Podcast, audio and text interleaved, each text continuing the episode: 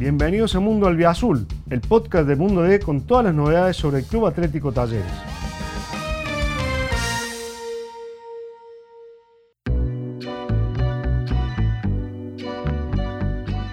¿Qué tal? ¿Cómo les va? ¿Cómo andan? Bienvenidos a un nuevo podcast de Mundo Albiazul para hablar y tratar de reflejar toda la actualidad y lo que viene para el Club Atlético Talleres, que ya arrancó su pretemporada, que ya piensa en lo que va a ser el 2023 soy Agustín Careto y me acompaña Huito García para bueno, ir poco a poco desglosando todo lo que tiene que ver con el matador. ¿Cómo andas, Hugo?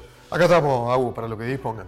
Bueno, eh, te tiro el, tópico como para empezar a plantear una cuestión que, que, se plantean los hinchas, que se plantean varios eh, en el mundo talleres. Es por un lado, a, a, qué va a apuntar talleres de cara a lo que viene y qué lugar van a tener los chicos del club eh, en este nuevo talleres que está tomando forma. Bueno, eh, vamos por partes. Eh, digamos, la prioridad de Talleres es una sola, volver a ser eh, internacional, recuperar esa chapa que había logrado hasta el año pasado, digamos hasta esta temporada, en 2023, no lo será, ya lo hemos analizado en distintos podcasts por qué no lo hizo, por qué no consiguió, por qué no, lo, pudo mantener. El objetivo es recuperarla. Es hoy un Talleres desde el punto de vista económico, sin 8 millones de dólares. Y sí, la pausa para que la gente piense de, qué manera ha impactado económicamente esta historia. Deportivamente, obliga a Talleres a formar un equipo, digamos, compensado, eh, que no sufra los avatares en cuanto al recondicionamiento físico que sufrió eh, en esta temporada que ya se fue. Y, bueno, fundamentalmente apuntar a, a recuperar esa chapa y para hacerlo hay que ser protagonista. No hay otra. Para ser protagonista necesita definir una identidad de juego y que esa identidad de juego tenga, de juego tenga los, los recursos humanos disponibles para poder desarrollarla. Esto se lee como un plantel compensado, por eso Fasi ha hablado de 6 o 7 jugadores de trascendencia y bueno, de mantener la base del 75% que vemos que está bastante eh, difícil en cuanto a aquellos jugadores que habían apuntado y que hoy Talleres no, los tiene. Uno de ellos es Matías Esquivel, cuya opción vence en diciembre, pero que hay que avisar el 15, es decir, el jueves. Y en el caso de Matías Godoy ya se fue, era otro de los jugadores que está, estaba apuntado para ir. Se sigue negociando por, por Benavides, se toma la opción de Catalán y faltan todavía de renovar los contratos de Santos, de arreglar la situación de Rafael Pérez en, en la misma sintonía y de Alan Aguirre. El lugar de los pibes del club, si van a llegar seis o siete jugadores, y vemos que se va a complicar, que la competencia interna no los va a contemplar demasiado, digamos, eh, como prioridad. Pero bueno, habrá que ver qué dice el día a día, que ya se ha iniciado desde hace ya tres semanas al mando de Javier Gandolfi. Eh, imagino en ese marco del puesto por puesto, un pibe que hoy es arquero en talleres y, y tiene ganas de mostrarse y de progresar la tiene complicada porque no tiene nada más que a Guido Herrera y Alan Aguirre por delante, ¿no? Justamente que es el único puesto que no está buscando fácil, el de arquero. Por más que eh, Argentino Junior y San Lorenzo vinieron a charlar con, Herrera, sus cuerpos técnicos respectivos, charlaron con él para tentarlo con la chance de seguir siendo internacional. Bueno, Talleres eh, lo tiene bien cotizado al arquero y por un préstamo no va a salir solamente se convertiría en vendedor de Herrera si llega una oferta del exterior y en el fútbol argentino de compra. Esto no ha sucedido hasta el momento. Fíjate que Argentino Junior propuso meterlo en la operación a, Matías Godoy y Talleres bueno, no, hizo uso de la opción. ¿no? Bueno, los chicos, bueno, hay eh, uno de ellos que fue Franco Frague, que ya está entrenando Racing.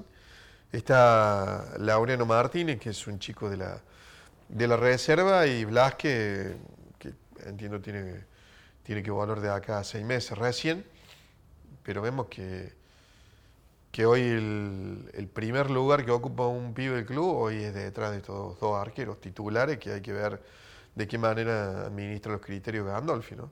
Sí, y encima en el puesto de arquero que es tan difícil, aunque seguir sumando unos poquitos minutos, pero pensaba también en los defensores que no la tienen fácil porque, bueno, queda Benavides, queda Jurito Buffarini, eh, está Enzo Díaz, está Catalán, está Rafa Pérez. Eh, complicado también hacerse un lugar, ¿no? Eh, para los pibes defensores de, la reserva, distintas categorías inferiores, que sueñan con dar el gran salto y, tener sus primeros minutos. En el caso de, los laterales, como bien menciona, hay hasta eh, dos opciones por puesto. Mencionaste a Buffarini eh, y Benavide. Bueno, entendemos que lo de Benavide se va a hacer.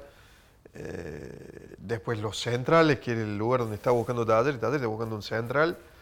Y, otro lateral. El lateral que está buscando sería en este caso un lateral izquierdo en función de la chance que pueda venderse Díaz si es que no, no, llegan a un acuerdo en cuanto al, las operaciones que hay, que hay en danza, Díaz seguiría. Para eso se le hizo una oferta para, para continuar, digamos, vence el contrato en 2024. Y Ángelo Martino sería el reemplazante, y si no está Cabana, que bueno, estuvo entrenando con la reserva. O sea, ahí es medio complicado que se meta un chico del club. En cuanto a los centrales, Pérez y Catalán, hasta ahora, digamos, hay una situación de incertidumbre en cuanto a, Pérez y, habrá que ver si, puede lograr renovar ese contrato que vence en 2023. Si no, la alternativa será Álvarez, eh, perdón, Suárez, y también está pendiente de resolución lo que suceda con, con Nemanja, Nemanja Nisevic, que es el zaguero serbio que viene entrenando desde septiembre con la de Serbia y que ahora está siendo parte de la pretemporada. ¿no? Ahí la alternativa local, la alternativa del club sería Julián Malatini, que el año pasado, eh, digo, en este 2022, no tuvo la prioridad ni jugó los partidos como titular eh, que tuvo en 2021, donde sí fue gran parte de los equipos del Cacique Medina. Hoy, si bien logró jugar en la temporada 17 partidos, también jugó en Copa Libertadores no ha tenido ni por las tapas este, los partidos de movida desde el inicio que tuvo en 2021. Con este panorama que venimos reemplazando, complicado para los arqueros, complicado para los defensores, e imagino que la situación con los volantes no es muy distinta porque, bueno, se queda Rodrigo Villara, que no sale en este mercado, Está Alan Franco, que bueno, que participó ahora en, el Mundial de Qatar. Se queda Oliva, se queda Ortegoza. Garro, que era otro de los vendiles, va a seguir al menos en este mercado. La, idea sería eh, no venderlo. Eh, complicado hacerse lugar también para los chicos en, este sector de la cancha, ¿no? Y en este caso, los jugadores del club, digamos, la, bandera de los jugadores del club la, sostiene Gonzalo Alves en este, en este rubro, digamos, si es que vamos a tomar eh, el tridente de volantes ofensivos, ¿no? con Baloyes, si se queda, eh, Rodrigo Garro y Alves, que terminó ganándole la pulseada a, a Piscini. Pero después, como dijiste vos, está muy complicado que, que, pueda ingresar algún chico del club, como es, bueno, está haciendo la pretemporada Román Gamarra, ¿sí? y bueno, más adelante Nico Fruto, que es, que es delantero, bueno, ya vamos a estar hablando de él eh, cuando toquemos ese rubro, pero vemos que está complicada la, inserción. Digamos, Alves eh, ha jugado de volante por izquierda eh, y hoy es, digamos, la prioridad, hoy tienen prioridad por encima de Piscina, hay que ver quién sale jugando en estos primeros mitosos que se van a desarrollar a fin de, de, año, ¿no? El primero con Racing y después ya la gira por Chile y después el partido con Belgrano. Pensaba ahora, Hugo, en, lo que nos queda por analizar, en, los pibes que son delanteros, que vienen pidiendo pista, como es el caso bueno, de Sergio Frutos, de David Romero, que tienen por delante jugadores por ahí de la talla de Michael Santos, Federico Girotti, que ya se recuperó la lesión, se rumorea cada vez con más intensidad que vuelven a Huel Bustos. Digo, la pucha, la, van a tener complicada también ellos. Sí, eh, irán ganando lugar en la medida que, que pueda determinarse ciencia cierta qué disponibilidad tiene de, jugadores con experiencia Gandolf, ¿no? si está Busto y está Santos, y me parece que Romero y más Girotti, me parece que Romero va a tener que salir, y, después lo de Fruto, bueno, habrá que ver si también es, es cedido, ¿no? De todas maneras, la, historia sigue siendo eh, día a día. Hay que ver eh, la situación de Santos contractual, si, si termina que, puede seguir. Y si no hay arreglo, me imagino que se lo va a ceder. Y después eh, la situación de Federico Girotti, que eh, aún faltan más o menos unos 20 días para o menos para el, primer amistoso, pero tiene que estar listo para poder jugar. Hasta ahora eh, las imágenes que ha mostrado el club lo, muestran en zapatillas, Federico, todavía. Así que habrá que ver si llega este, para el partido con Independiente, que va a ser allá a fines de enero. ¿no? Antes de eso, tengo entendido, 30 de diciembre hay confirmado de un amistoso con Racing de Nueva Italia en el CAR. En el, en el, CAR, en el Centro de Alto Rendimiento de Maduro Chetelli, después va a haber eh, dos o tres más. Eh, la, realidad, la planificación indicaba cuatro partidos amistosos antes de, la gira por, por, Chile, ¿no? Este sería el primero.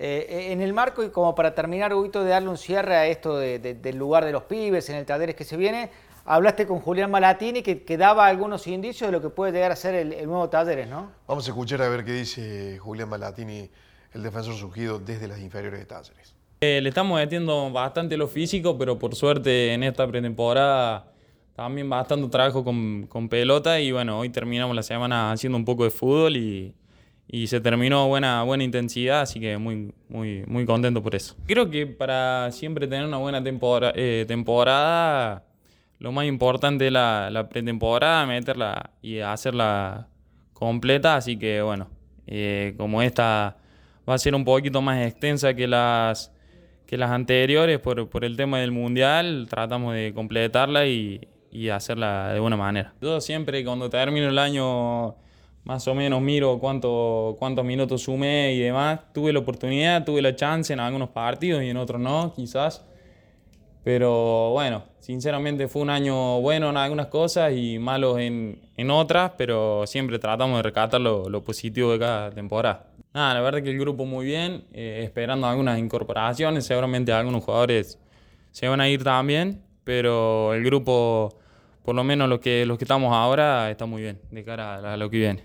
Bueno, Hugo, escuchamos ahí la, palabra de un Malatini, que al igual que, el resto de los chicos surgidos de las inferiores, van a tener que redoblar esfuerzos para hacerse lugar en un plantel que está en algunos casos sobrepoblados y encima van a venir, como decíamos recién, cinco o seis jugadores más de jerarquía. Bueno, habrá que ver eh, justamente que es un puesto neurálgico el de los, de los centrales. ¿Por qué citamos a Malatini? Porque ya no es considerado tanto como lateral, sino que está considerado como una opción para central. De hecho, lo hizo este año ante las ausencias eventuales de Pérez y de, y de Catalán, ¿no? por suspensiones, lesiones y, demás. Pero eh, vemos que la competencia interna, que es el gran valor al que apunta a recuperar eh, la directiva encabezada por Fasi, eh, de movida no contempla demasiado a, a los pies del club. Pero bueno, después fíjate lo que sucedió en el segundo interinato de, de ¿no? Aparecieron el propio Alves, jugó Giacone, bueno, hubo lugar ante tantas lesiones, que ese es otro aspecto que vamos a abordar en, los podcasts siguientes. ¿Cómo es esta preparación que está haciendo Talleres? Sí, con la diferencia que este año Talleres no va a afrontar tantas competencias como sí afrontó el año pasado, eh, en la cual necesitaba echar mano eh, habitualmente los entrenadores a, más cantidad de jugadores.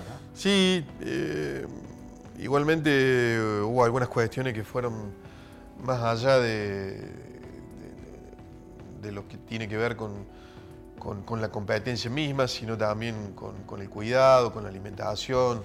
Recordemos que en este plantel que, se está rearmando eh, hubo noticias que, bueno, las dio a conocer el propio Caiciña de, de cuestiones disciplinarias, Así que habrá que ver también de qué manera se terminan adecuando los jugadores, los que lleguen, los que están, a un régimen que, bueno, necesita una concentración plena y que no va a tolerar seguramente lo que ha sucedido eh, en, los planteles, de, en este plantel que, bueno, que se está rearmando nuevamente. Un par de preguntas, Huito, antes de dejarte el cierre a voz del podcast. ¿Se confirmó lo, de Maciel a, Banfield? ¿Va a comprar Banfield parte del, pase del defensor? Eh, sí, efectivamente, tomó la opción por el 50% del pase, unos 600 mil dólares van a ingresar a las arcas de talleres por un jugador que llegó allá por 2016 para ser parte de la reserva y con alguna proyección a, primera división. El negro en ese momento fue parte de la reserva campeona de, Lucas Bobaglio y que bueno, después fue cedido en, distintas oportunidades, pero que cuando adquirió nivel para volver, realmente nunca, nunca pudo hacerlo. Es un jugador que no, que no, debutó en talleres y que tenía un, una importante proyección ahora en función de estos centrales que Talleres estaba buscando eh, para terminar de reforzar una línea en la que claramente eh, tuvo algunos inconvenientes el, el, año que se va. ¿no?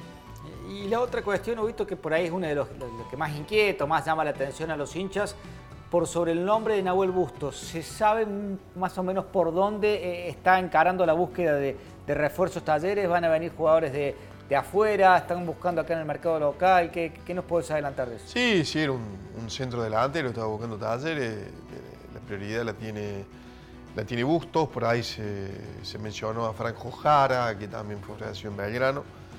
Y después una alternativa local como fue la de Gondou, el, delantero de, de Sarmiento de Junín. Perfecto. ¿Te quedó algo para el cierre, Hugo?